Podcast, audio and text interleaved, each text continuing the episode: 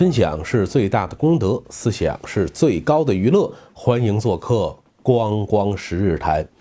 喜欢收听音频的朋友，还请您移步到喜马拉雅 FM，那里是光光十日谈音频独播平台。今天这一期播出的时候啊，春节的脚步我们已经听见了，马上就要新年了。光光十日谈第一季也要落下帷幕，和小伙伴们暂别一小段时间。在此啊，光光先祝各位坛友们新春大吉，阖家安泰。既然是第一季的收官之作，我想借这个机会呢，和坛友们交流交流我的一些心得，讲一讲我为什么要创办这么一档自媒体栏目。既然是临近了新年，咱们啊，还是先从过年过节啊这个话题给它荡言说开吧。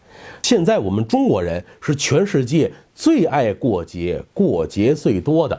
我们是把古今中外所有能知道的节，几乎都在我们这块神州大地上让它落地生根了。每年的圣诞，呃，每年的情人节，每一次到这个当口啊，不但是年轻人要出来狂欢聚会，也会引发过节的中外之争。这不，今年嘛，还有十个博士生联名要共同抵制圣诞节。其实，在我看来，抵制洋节这个行为啊，大可不必。我们中国人啊，现在对洋节的认识也很有特点。一说到洋节，就自认为把它归到什么情人节呀、圣诞节呀、复活节呀这些个节日当中去。可实际我们想一想，现在我们过的元旦。三八妇女节、五一劳动节、六一儿童节，这些个节，它通通是洋节。为什么说到洋节，我们不提什么元旦、五一，单单指圣诞、情人呢？所以这里边有非常值得我们细细研究、仔细回味的社会现象。洋节进入中国，得以在我们这儿落地生根啊！现在可以说，除了我们传统的新春佳节，其他的。中国传统节日，其热度难以抗衡这些所谓的洋节。光光啊，梳理了一下，我想大致原因呢，可能有这么几点：第一啊，还是宗教的关系，是宗教输入了洋节；第二是革命的输入；第三呢，就是这个时代商业消费主义不可抑制的快速上升。特别是革命的输入和消费主义的上升，是杨杰现在在中国如此受追捧的最重要的原因。杨杰进入中国最初的主要动力还是得益于革命。二十世纪整个是一个革命风起云涌的世纪。我们今天时常提到那些国际什么什么节，可能啊。朋友们不是特别计较到底是哪一个国际，我们可能会误认为就是全球都统一过这样一个节。您比如说六一儿童节，我们也叫国际六一儿童节，可实际上在今天的台湾地区，它还保持着民国时期的叫四四儿童节，它那个儿童节也号称国际，是四月四号。为什么我们这个要过国际六一儿童节呢？这个国际啊，是专指的共产国际。在上个世纪绝大部分时间里，国人所谓过的这些洋节，都是带有政治意味的，也就是靠革命输入的最终结果。那么到了上个世纪末，全球的这种消费主义、商业主义开始越来越蓬勃发展，我们国人所过的洋节也从重视政治意味转向了重视消费、重视娱乐。这也就是圣诞节呀、情人节呀，为什么在近二十年以来受到广大青年热衷的主要原因。对于国人过洋节，光光啊，劝那些痛心疾首的朋友也不必如此过分担忧。我相信一点，以我们中国人的这种文化属性啊，就是海纳百川这种。博大的吸收能力和改造能力，什么节最后只要在中国生根，它一定得经过一个本土化的过程。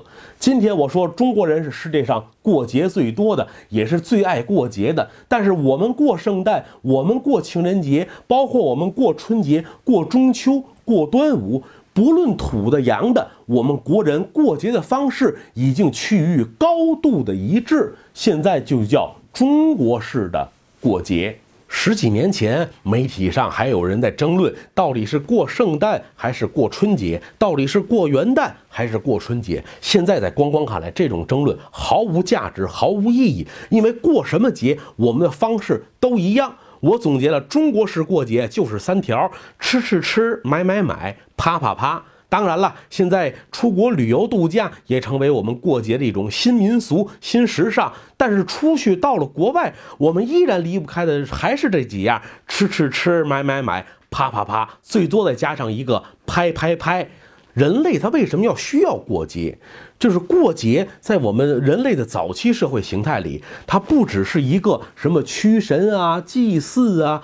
啊，纳福啊，它还有一个很重要的作用，就是利用一个集会的机会呢，完成族群之间一次群体协作，达到一次个增进族群感情的效果。所以，人类需要通过过节、集会这样一种方式，让自己从日常的生活状态当中暂时的走出，获得一次。团结协作，一次喜悦释放的机会，以此呢更好的进入下一阶段日常的生活状态。所以，法国的人类学家吉纳普就提出来一个三重结构的通过仪式。他说，过节就是从日常的生活状态进入节庆状态，再从节庆状态回归到日常的生活状态。中国人过节的方式和西方过节的根本理念正好是反着来的。我们中国人讲究过节呢，是一种回归，是团聚。所以春节啊，它是最典型的天南海北的游子，多么旅途颠簸，票多么难买，哎，也要奔回老家，奔到父母的身边。而西方过节的核心理念，恰恰是出离家庭，它是强调一种狂欢、集会、释放。这也就不难理解，为什么青年人他更热衷于过洋节。青年人他的荷尔蒙分泌过剩，他需要有更多释放的空间和释放的借口。但是随着我们整个生活水平的不断提高，商品的不断丰富之后呢，这种释放的功能性啊。也在减弱，所以就是我在认为，今天导致了我们国人过所有节都是一致的方式，吃吃吃，买买买，啪啪啪，什么节都能过成情人节，什么节也都能过成中秋节。光光所担心的，并不是我们传统节日的流失，也并不担心洋节成为中国人的主流。我所担心的是，我们这种过节方式太单调，太乏味。缺乏仪式感，缺乏文化的内涵。我刚才讲了，二十世纪整个中国乃至于全世界最主要的一个主题呢，就是革命。尤其中国是最为强烈，经历了几轮革命的洗礼。革命啊，革掉了很多我们自己传统文化的精魄，传统文化被搞得可以说五劳七伤。为什么现在的？中国人对于传统节日的感情越来越淡漠，提起传统的节日，就是一个吃春节吃饺子，呃，端午吃粽子，这个中秋吃月饼。正因为仪式感和文化内涵的缺失啊，才导致我们中国人传统节日迅速没落，特别是难以引起青年人的好感。现在大家除了吃，确实想不到我们过这些节还有什么其他的活动可以进行。您比如说端午节，除了少数的朋友可能还会去赛赛龙舟，我们就剩下一个吃粽子了，放一天假。啊，清明节除了扫墓，已经没有什么踏青带柳的这种仪式了。端午节谁还去做药囊包？重阳节谁还去做茱萸囊？这些个形式，包括我们春节，现在也很少还有人再去自己写春联儿、写福字。实际这些个仪式感对于过节是非常重要的。如果我们去掉了这些东西，那节日和平日就感觉不出有什么真正的差别了。中国人是一个用心来思考的民族，我们不同于德国人。德国人出思想家、出哲学家，他是一个靠。脑来思考，呃，强调极端理性的，而中国呢是用心来思考，所以我们的古代文学艺术蓬勃发展，中国人是非常会玩的。不同的节庆点，不同的纪念日啊，中国古人都能找到各种仪式来纪念他。比如说，哪怕生一个小孩儿，为了祈祷这个孩子长寿，在他过百岁那天，老人啊要在小孩的脑门上用朱砂写上“八十”两个字，这叫“八十孩儿”。光光在这儿啊，倒想向坛友们发起一个小小的建议：如果您也感觉到过年过节的方式过于的单调乏味了，不妨我们就从眼下做起，就从这个春节做起。大家可以查一查资料。翻一翻相关的书籍，找一找那些过节的仪式，哪些你觉得有兴趣、感觉到好玩，不妨就从这个春节，咱把它重新拾起来。你也可以发挥你的无限想象力，营造出一些更有意思、更有新意的过节的方式。不论您是在家与家人团聚，还是出门和家人旅游，我想咱们可以从这个春节就尝试的在过节的方式上做一点新的改善，不要只是吃吃吃、买买买。当然，啪啪啪还得继续发扬。如果您有什么想和光光交流的，可以订阅我的同名公众号“光光十日台”，那里有光光撰写的文章，以及关注我的个人微博。光光打耳光。说到这儿，也就谈到了我为什么要创办这样的一档自媒体栏目。其实这个节目最早就想叫十日台，只不过注册的时候有重名的，为了避免这个呢，我才叫光光十日台。为什么叫光光起这么个名字？而且您看，我是用这个口字旁的光。就是说明啊，我这个人不光脑袋开了光，这嘴也开过光。如果您坚持听了我之前这些节目，《十日谈》呢是意大利的薄伽丘的作品，是整个欧洲文艺复兴的发轫之作。为什么要以这个名字来命名我创办的这个自媒体？就光光啊，有一种感受，我们到底需要一种什么样的生活方式和生活状态？现在都在喊着消费升级、产业升级。如果以消费升级来说，我的一个个人的观点，或者也可以说只是一个很肤浅的认知吧。消费升级不是简单的一种购买力的升级，而应该是一种整个作为人的生活方式的升级。就包括二零一六年炒得火热的内容创业、知识付费、知识经济。但是这些知识啊，在我看来，它提供的还是一种。谋生的手段和技能，娱乐又是那些非常的简单粗暴，呃，非常浅层次、低水平的东西在充斥着网络。我也时常在想，难道我们未来的文化生活形态就一定会是这样？它就会是我们下一个阶段人类文化生活的主流吗？说实话，光光不太死心，我呢也不相信事情就一定会是朝这个方向去发展，想尝试的看看。通过做一些真正有些文化品位的、真正有点够逼格的东西，还能不能引起大家的兴趣，引起更多人的一种共鸣？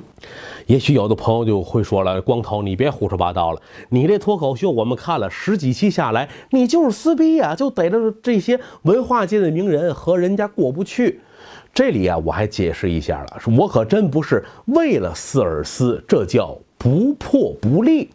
为什么说不破不立呀？是这些年，光光可以讲十年。我作为一个文科男，一个媒体人，十年的时间，我没有一天脱离文化界。我看到了太多那些江湖骗子，初中肄业的文化水平就想担负起思想启蒙的责任。我也看到了太多的。大小汉奸挣着中国的钱，操着外国人的心，那他们或推墙，或带路，忙得不亦乐乎。我也看过太多出了讲堂就进洗头房的衣冠禽兽，所以这些人怎么能让他们继续无限风光，继续流毒天下呢？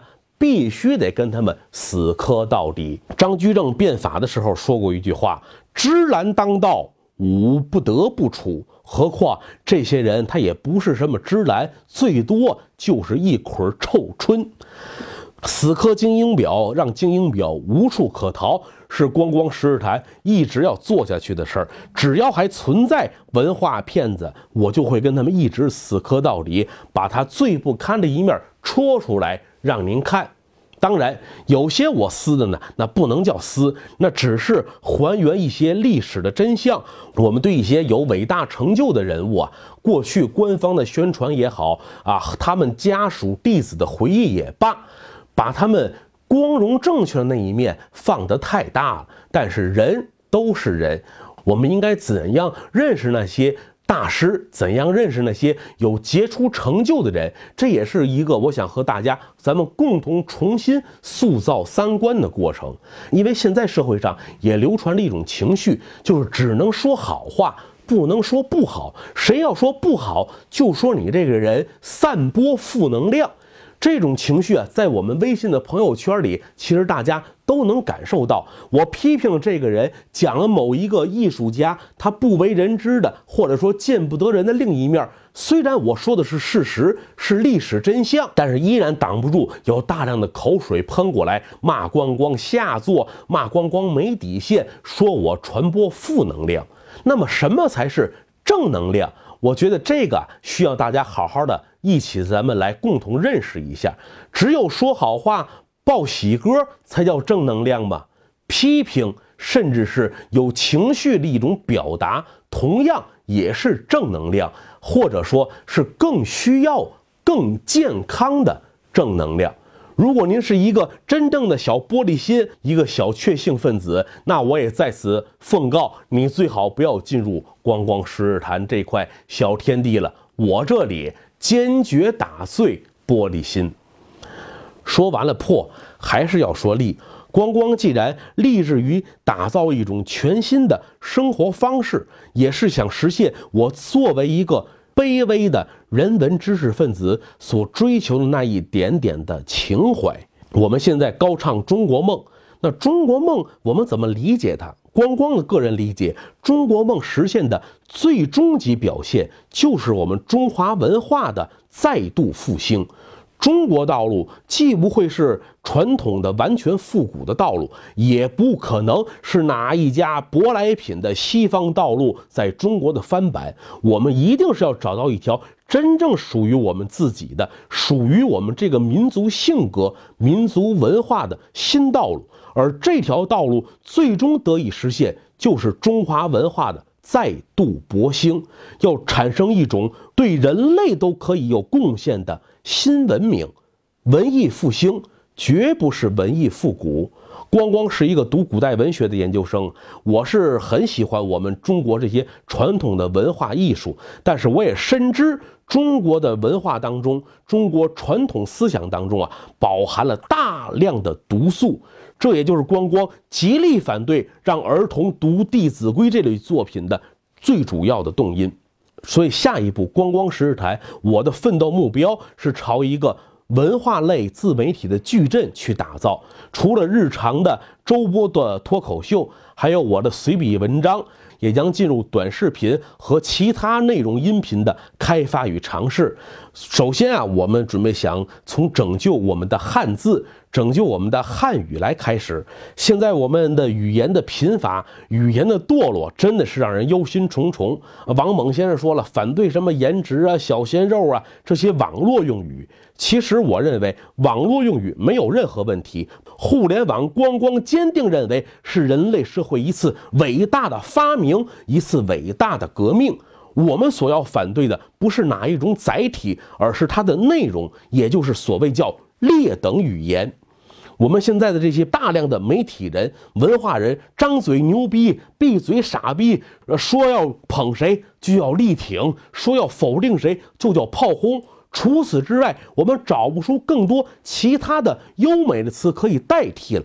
这是作为一个文化古国、文明古国莫大的悲哀。文化人都变得没有文化了。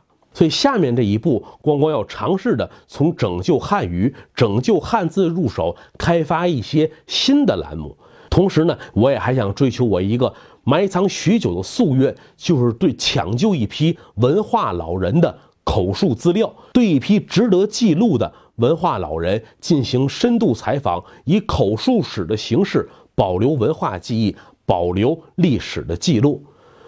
想的很多事儿呢，还是得一步一步做。光光个人的力量是非常渺小的，所以今天在这儿，我也算是发布一次招贤榜，发布一次求贤令。如果您认同光光十日谈的三观，认同光光的文化调性，也有这方面共同的志趣跟爱好，光光敞开怀抱，欢迎一切同好，一切志士仁人加入光光十日谈。这虽然是自媒体，但不是我王选一个人的自留地。我希望把它最终开发成一个调性相同的一群人的社群媒体。有钱的出个欠差，没钱的您就出个人差。哎呀，今天说了很多，没什么干货，主要是跟大家做一次倾心的交流和对下一步我们要做事情呢，在这里做一个分享，也希望听到更多朋友的建议和意见。当然，你要骂街呢，就最好别来了。那些在留言骂我的人，我不忍得回嘴，不是怕别的，我怕你们那小心脏受不了。论骂街，光光能开学校，我能带博士生了。所以最后，在新春佳节的临近之际，还是再次送上我对各位坛友的真心祝福，祝大家新春大吉！光光十日谈和您暂别四周，注意哦，这四周只是脱口秀不播出了。您如果对我真的感兴趣，还可以订阅我的微信公众号“光光十日谈”，那里呀，我还会有文章不时的发表，咱们可以在微信上随时保持联络。四周之后，还是周四晚间，光光十日台如期与您相约。咱啊，小别胜新婚。如果您有什么想和光光交流的，可以订阅我的同名公众号“光光十日台”，那里有光光撰写的文章，以及关注我的个人微博“光光打耳光”。